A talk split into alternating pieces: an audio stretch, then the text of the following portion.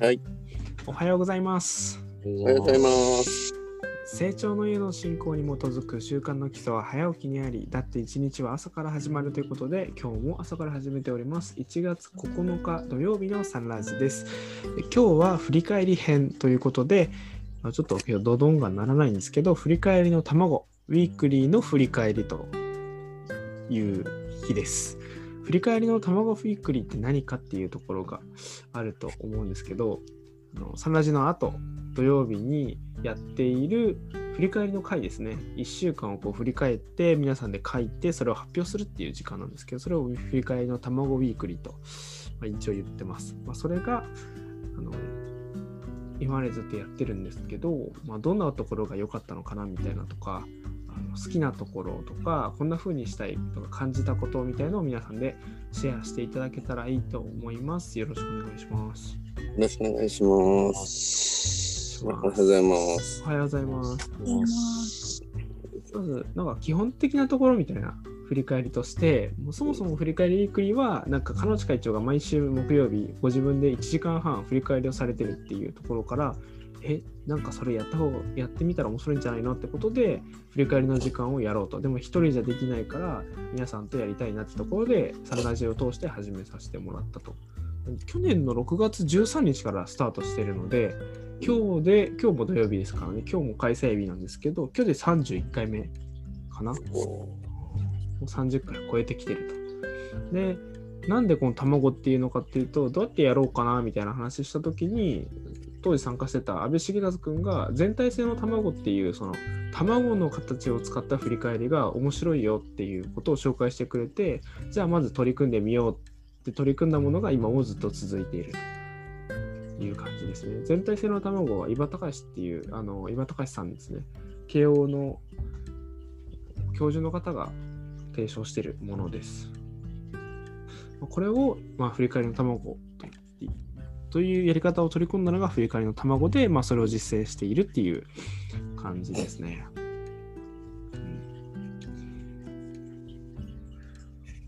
まあ、皆さんどうですかっていうところです。ただ、すぐにこれいいな、これだこれなんだな、自分の好きなところとか感じたことみたいなのが思い浮かぶ方いらっしゃいますか？山田さんどうですか？そうですね。あのー、なんでしょう。とりあえず下手でも、なんか、とりあえず、あのー、とりあえず書いてみて、その、卵を書いてみて、で、その時の思考とか、その、思ったこととかを書いて、で、総合的にどんな1週間だったかっていうのを振り返ることができて、で、また書き方とかも皆さんからいろいろアドバイスいただいて、もっと掘り下げたらとか、いろんなとこ、あね、いろんなアドバイスいただけて、うんうん、結構その成長徐々にでもしていけるっていうところが一番魅力かなと思うんですが、うん、そんな感じはしてます。まだまだですけども、なんか、いっぱいいっぱい毎週参加させていただいて、ほんま0.01歩ぐらいずつぐらいしか進めないような気がしますが、そういうのもいいので、まあ、今後もまあ、あれそうですね、続けていけて、あの、成長していけたらなって思いますね。あの、自分の、その、あの、なんでしょう、日常生活に、あの、活かして、いいような生活につなげていけたらなって思いますね。振り返りを通して、それを活用してね。そんな感じがしてますが。いいいう感じです。以上なるほど。ありがとうございます。ありがとうございます。いかがですかね。いや私も、はい、高橋さんお願いします。あの、卵、結構前からやってるなと思って、今、全部その卵を開いてたんですけど、おう最近の、えー喜びは、やっぱりこの卵を書いてると、あのーまあ、喜びしか出てこなくなってきてる。というのも、あのー、日時計日記を書くときにもこの卵を私はちょっと使ってたりとか今はしてるので、えー、1日の日時計日記をこの卵で書くと、えー、あったことがダダダダッときてそこにこういい、えー、それに対する感想とか、えー、思いとか、えー、疑問とかいろんなのが出てくるんですけどなんかそれを1週間まとめて振り返ってみると、えー、共通点が見出しやすくなったなと思ってて、1週間こういろんなことがあったけどもその中になんか共通してる思いって絶対あるよなと思って、えー毎週振り返ってるんですけどそれを振り返ってみるとやっぱりこうなんかこう喜びしかなかったっていうのも最近だとあのーやっぱこう気づきの部分で、うん。えー笑顔とか爽やかさ人を思いやる心っていうのが一番こうそれが1週間続いてたなとか、えー笑顔を意識したなとか、えー心の平和を保ってたな保ってた1週間だったなとか、えー毎日明るく過ごせた、えーこれも笑顔の効果だねみたいなことが書いてあったりとか、えー今毎週のやつをちょっとこう 振り返ってこう大きい卵の中の核となるところだけを今読んでるんですけど、えー嬉しいことたくさんあった。それと、えー比例するだけ喜んだだろうかっていう疑問ですね。自問自分に対して、えー喜び事いっぱいあったのに喜んでいたかなっていうなんかこう疑問を出してみたりとかですね、えーなんかまあ家族がみんな笑って暮らせるって本当にすごいことだと思うみたいなことが書いてあったりとかうんする。なんかそういう自分の中でも気がついてなかったことに、えー紙に書くことによって、まあ、ノートに書いてるのでこう全部振り返れるんですけどそれが分かるようになった、えー自分の共通してた思いっていうのがどこにあったのかっていうのがすごいより深掘りできるようになったなっていう実感はあります。うんまあえーただこの卵だけがいいというあれでもなくて正直私最初卵を、えー書いて内側にどんどんどんどん書くのが苦手だったんですね。一つの、えー項目を書いてそれにこう花びらをつけるかのごとくこう外側にどんどんどんどん丸をつけていくと、あのーそういうこういう思いになったのは何でかというその段階像が書くことができてたので、えーまあ卵は卵ですごいいいし、え1週間の振り返りだから卵でやって肥料系日記なんかは、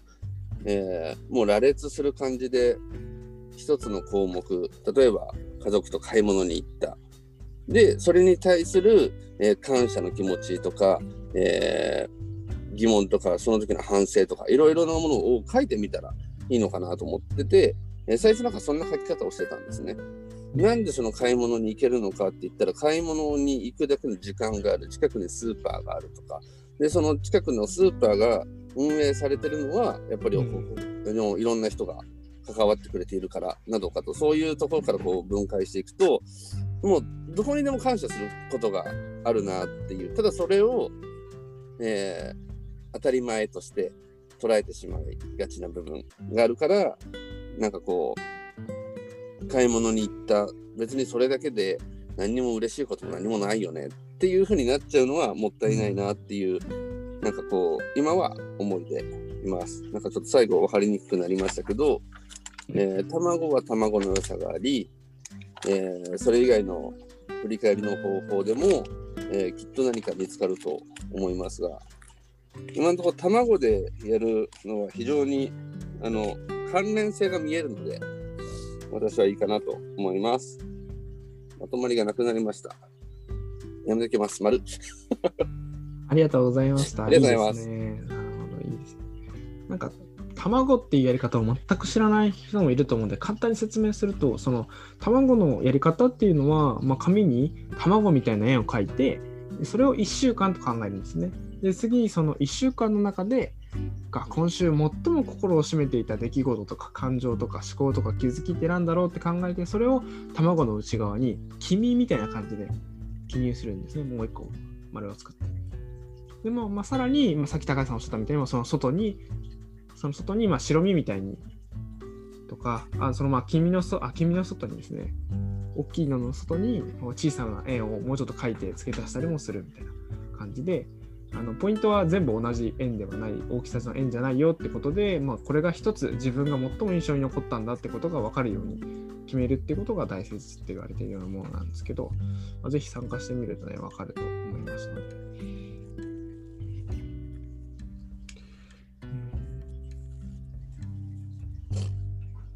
いか？がさん、なんかありますか？えっと、私も最初は、振り返りの卵を書く、まずネタが最初はそんなにこの1週間を意識してなかったので、その毎日、日時計日記もその時は書いてなかったのが、こう振り返りの卵をせっかくするんだったら毎日をこうちゃんと1週間どんな1週間だったかなってこう振り返られるようにうん。と思って日時計日記をまず書き始め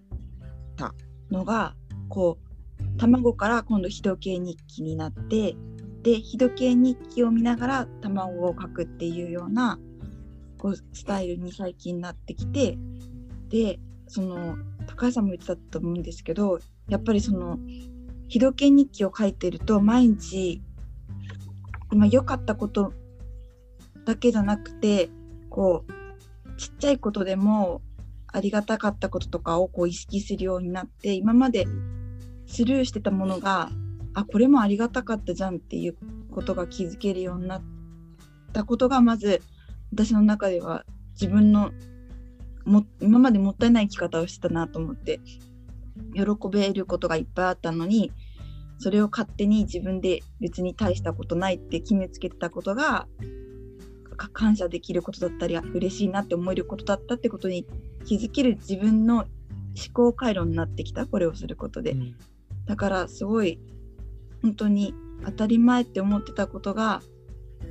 あこんなに感謝できることなんだなっていうような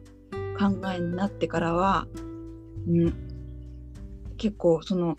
生活自体が目を向けるところが意識するところが変わってきたなって卵をして思ったのがすごい思いました。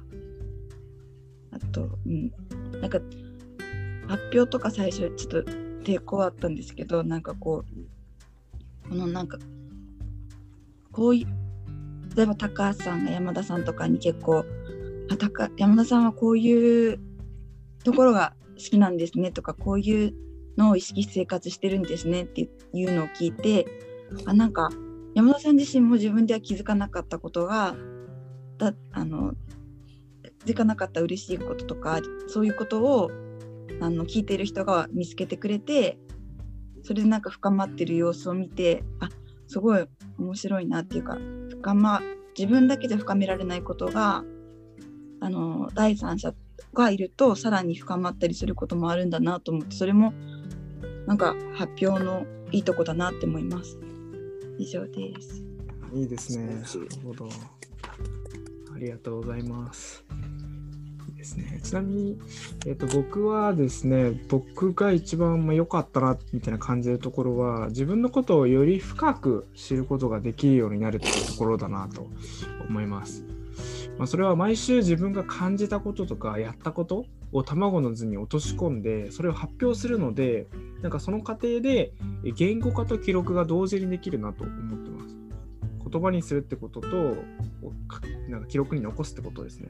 なんか言葉になってれば周りの仲間がフィードバックすることができるので、まあ、背中を押してもらえたりとか自分が思ってなかった形で理解ができたりとか、まあ、しかもそれが記録されてるのでなんかどうしてもその時は感情的になっちゃって、まあ、せっかくのそのフィードバックとかも理解できなかったりとか、まあ、自分の中で落とし込めずに不快に思っていたことがあっても、まあ寝かせることで時間を後から見ることができるので書いておけばだから自分の感情に対してなんか余裕を持って接することができてこう感情だけがなんとなく残ってなんか1年後2年後になんかあの時嫌だったみたいな思い返すとみたいなことが僕はなくなったなっていうふうに感じます。しかもそれが1週間単位で、まあ、さらに特に印象に残っていることっていうふうに、まあ、それが大きく書かれているので、まあ後からめちゃくちゃ振り返りやすいなと高橋さんもちょっとおっしゃってくださってたんですけど、まあ、特に昨年末に1年の振り返りした時に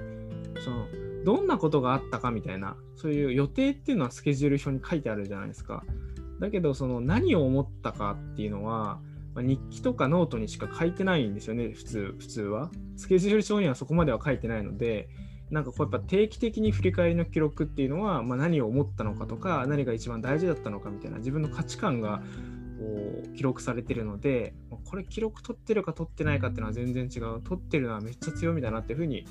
思って内政の精度が高まった感じがすごいありましたね。ただなんか一方で今こうどうすればこうよりよく振り返りができるのかみたいなところがなんか次のステップがパッと見えないっていうのがちょっと課題として僕の中では感じててなんかそんなところはもっとこう皆さんとの中で気づけたりとか見えたりとかなんかちょっと本読んでみたりとかできたらいいなと思ってます。あれ？素晴らしい。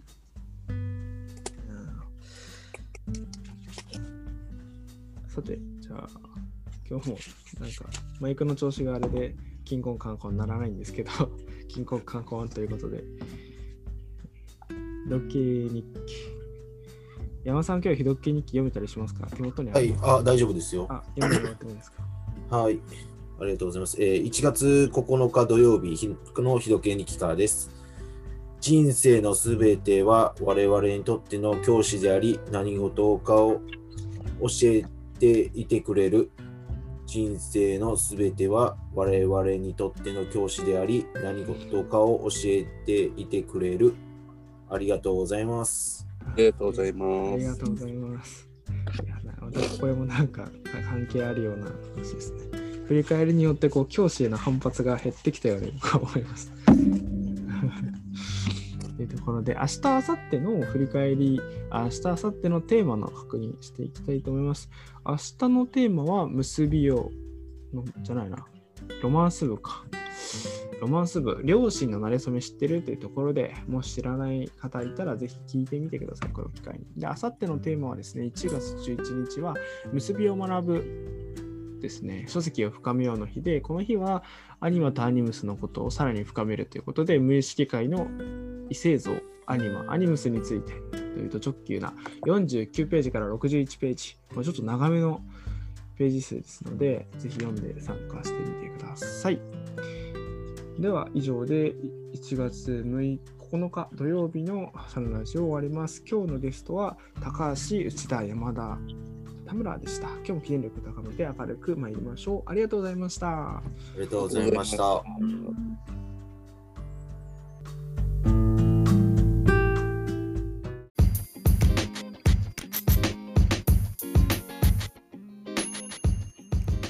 サンラジはその日のゲストでお届け中。毎朝ユニークな語りでゆったり楽しく深めています。もし成長への教えをしっかり聞きたいという方は、道場や地元講師へご相談を、また皆様からの感想、要望、質問、テーマの投稿を大募集中。詳細は公式ウェブサイトサンラディ .com にアクセス。綴りは sanradi.com